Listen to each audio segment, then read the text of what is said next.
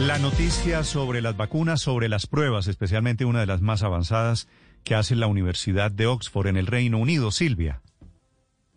Sí, Néstor, esa es una vacuna que tiene las expectativas del mundo puesta en ellas, porque, eh, claro, ha dicho la OMS que tal vez no haya vacuna hasta la primera parte del, próximo año, del 2021, pero ellos creen que la van a tener lista en octubre, por lo menos en octubre o para Navidad ya se pudiese tener esta vacuna. ¿En qué etapa está esa vacuna de Oxford? Bueno, ellos están en la etapa 3, es la única vacuna que se ha hecho a gran escala. Partieron con 1.017 voluntarios y ahora están en 15.000 y están en, eh, aquí en el Reino Unido, en Sudáfrica y también en Brasil.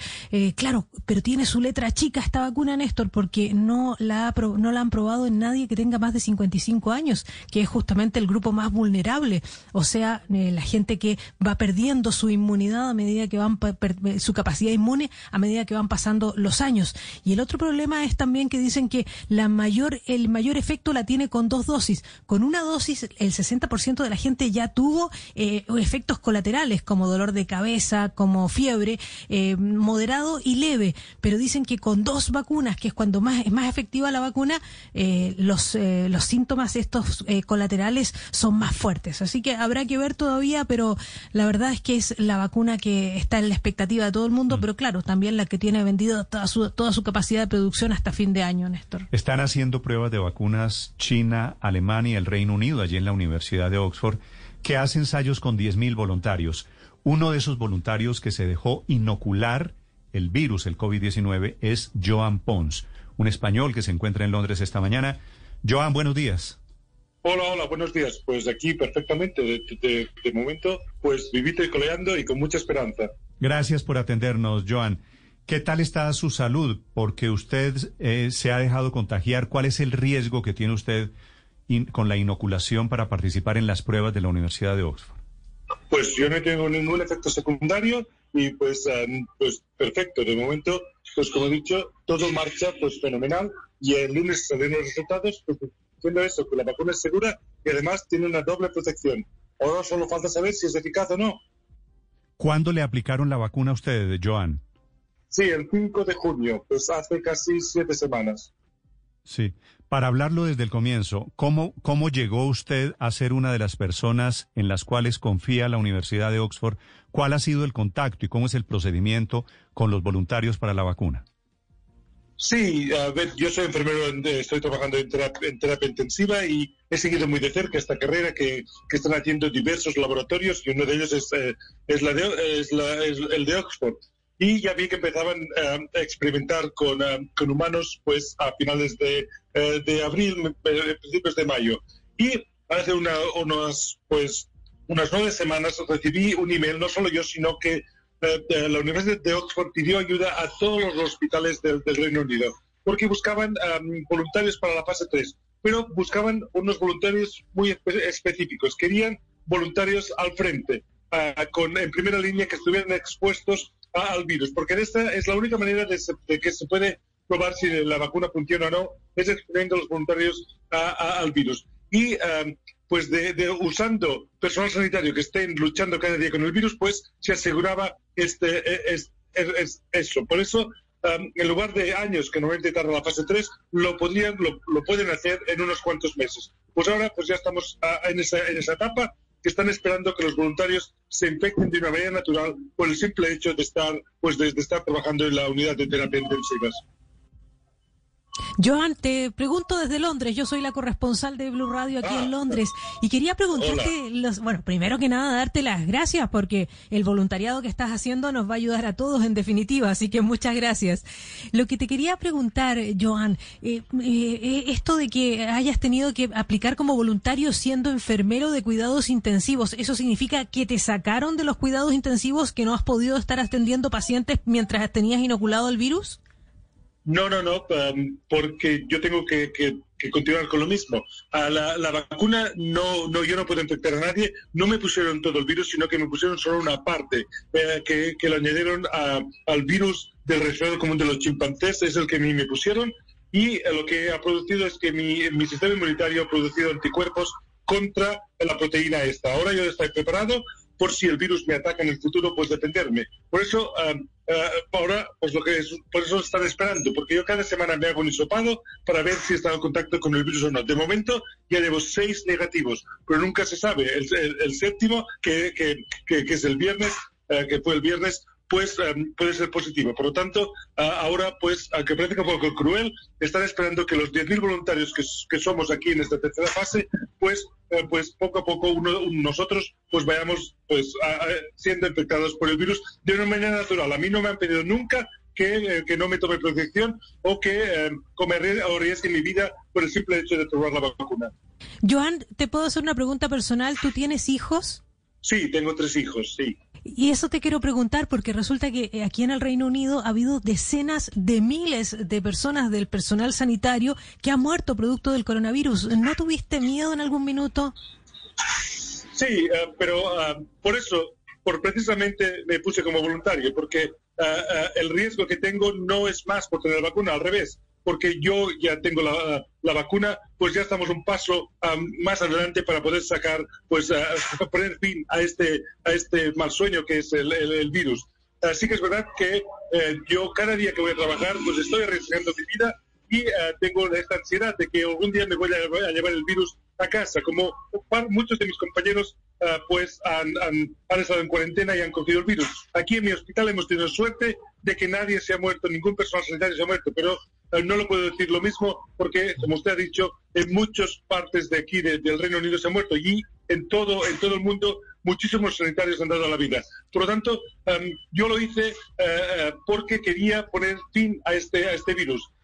y poniéndome la vacuna no tengo más riesgo, al revés, me están haciendo pruebas ahora cada día y tengo también un equipo técnico pues a mi lado que los puede llamar en cualquier momento. Por lo tanto, yo me siento mucho más apoyado por el simple hecho de haber probado la vacuna. Pues muy valiente, ahí se oyen al fondo, escuchan ustedes los aparatos médicos a los que está conectado Joan Pons, que es este enfermero español que se dejó contagiar para probar la vacuna. Sobre eso le quiero preguntar, Joan, ¿cuántas dosis son? ¿Qué le dicen a ustedes los científicos allá de Oxford y de AstraZeneca? Sí, a ver, la tecnología ha avanzado muchísimo. Ahora ya se sabe, pues, a, cada detalle de este virus. Y el mes de enero, el, China pues dio a conocer el genoma, que es exactamente toda la composición, el, ADN de este virus, y enseguida la Universidad de Oxford se puso a trabajar y descubrió que era muy parecido a otro adenovirus, que es el del virus, como he dicho, del resfriados común de los chimpancés. Y lo que cogieron este resfriado, que, que a mí no me puede pasar nada, y, añadieron las proteínas del COVID. Eso es forma, pues, la, parte básica de, la vacuna. Y es como la vacuna de la gripe. No sé si se, la ha puesto, pero es una jeringa con una aguja muy fina mm. y me la pusieron en el brazo. Ah, de momento a mí solo me han puesto una, ah, una dosis. En la fase 1 en la fase 2 sí probaron diferentes dosis, pero los resultados fueron magníficos y han dicho que el 100% de los voluntarios produjeron una respuesta inmunológica muy buena. Por lo tanto, no hace falta una doble dosis y han dicho que con una dosis pues ya va bien y sería un poco como la gripe. Ahora falta saber si será anual, cada dos años o cada tres años. Ahora lo, lo que están intentando averiguar, a ver cuánto, cuánto tiempo duran estos anticuerpos en, nuestro, eh, pues, en, nuestra, en nuestra sangre. Joan, he leído que el 60% de las personas que se le aplicó esta vacuna del primer grupo de 2017 tuvieron eh, efectos colaterales de fiebre, malestar de, físico, eh, dolor de cabeza, cefalea. Cuéntanos, eh, ¿te tocó estar entre los 60% que sufrió eso o entre los 40% que le fue mejor? No, yo estoy entre los 40%. Yo he tenido, bueno, se puede decir suerte, pero también eso forma parte de cualquier proceso, de cualquier vacuna. La fase 1 y la fase 2 es cuando se experimenta más, más a ver si es seguro, es donde se refina exactamente las dosis. Por lo tanto, no solo ha pasado con la de Oxford, también ha pasado con la Moderna y con la de Rusia. Y la, la, la, la buena, lo bueno que es la de Oxford es que sí que han tenido dolor de cabeza, un poco de malestar, pero nadie ha necesitado asistencia médica. Por eso quiero decir que pues sí que como cualquier vacuna eh, pues eh, puede producir un poco de, eh, de, malestar pero es mucho mejor ponerse que no porque yo como enfermero hago llevo 23 años en mi profesión nunca he conocido a nadie que se ha muerto por, por ponerse una vacuna pero sí que he conocido gente que se ha muerto por no ponérsela. Por lo tanto yo por favor le digo a todo el mundo que se ponga la vacuna porque más vale pasar un par de días un poco, ah, pues, con un poco de fiebre y un poco de malestar, que no coger el virus y que eso, pues como he dicho, al final puede producir la muerte. Yo antes quiero hacer una pregunta un poco como abogada del diablo, porque resulta que tú eres un hombre de ciencia, tuviste que tener preparación científica para tu trabajo, llevas un montón de tiempo trabajando en una unidad de cuidados intensivos. ¿No podría explicarse tu bienestar eh, con, con, tu genética más que con la vacuna? Porque tanto tiempo expuesto al virus, trabajando en una unidad de cuidados intensivos y nunca te contaminaste. ¿Cómo pueden descartar eso en el estudio? A ver, eh, eso mm, tampoco no lo sé, yo me tomo muchísimas precauciones. Eh, es, eh, tengo un estado de alerta, pues, eh, pues, cada, pues cada, cada minuto que estoy en la unidad tengo que planear mis contactos, porque cada contacto con mi paciente hay un riesgo. Cada vez que hago una cura, cada vez que, que pues, que abro un medicamento o que cambio em, el, la dosis en, en el ventilador, pues hay este riesgo de coger el virus. Pero yo quiero decir que yo porque no me he contagiado no quiere decir que sea mejor enfermero que, los, mis compañeros que se han contagiado. Es una cuestión de suerte, porque este virus pues es, una lotería y además es muy agresivo, puede atacar a cualquiera en cualquier momento. Y eso eh, pues lo quiero decir muy claro, que la gente no se confíe, que, que la gente ahora eh, dice que aquí ha bajado la mortalidad y la gente ya se va a los bares y, y después de un par de copas ya no toma la, la, distancia ni se pone de mascarita. Pues yo digo que por favor, que hasta que no tengamos la vacuna, que no podemos bajar la guardia, porque si no, pues más y más gente vendrá a mi unidad. Yo no le deseo a nadie que acabe en, cuidados intensivos. Pues me parece francamente heroico un eh, enfermero español que escuchan ustedes desde el Reino Unido. Dice que la semana entrante eh, le hacen una nueva prueba, le entregan los resultados de las nuevas pruebas. ¿En qué momento, Joan, calculan ustedes, los voluntarios, que estará lista para la distribución mundial la vacuna del coronavirus? Sí, a ver, aquí yo quiero decir que los dos primeros las dos primeras fases han salido muy bien, ya sabemos que es segura, ya sabemos que no doble protección, ahora lo que falta es saber si es eficaz. Y por eso yo cada semana me hago los hisopados para ver si doy positivo. Mm. Y en tan buen punto como digo yo de positivo, porque tengo mucha probabilidad, tengo que irme a mi hospital y aislarme, entonces me haría muchas más pruebas para ver si es eficaz.